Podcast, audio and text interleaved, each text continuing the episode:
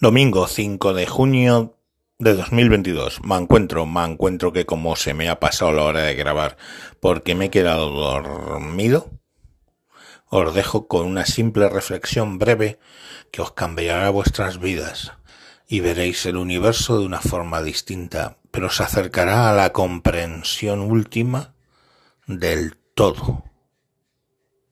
La pregunta es, ¿un terraplanista está en contra de la globalización? Pensadlo. Os lo dejo ahí. Hasta mañana lunes. Adiós.